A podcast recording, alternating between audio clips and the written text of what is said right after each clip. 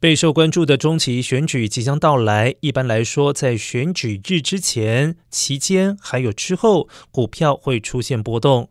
从历史上市场回报的分析来看，股市通常会在中期选举后出现反弹。当然，历史趋势并不能够保证未来的表现。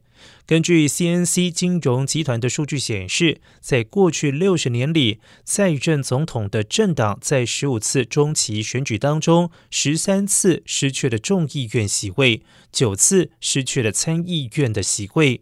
市场在中期选举之前的一段时间大多表现不佳，这将与美国目前的经济形势一致。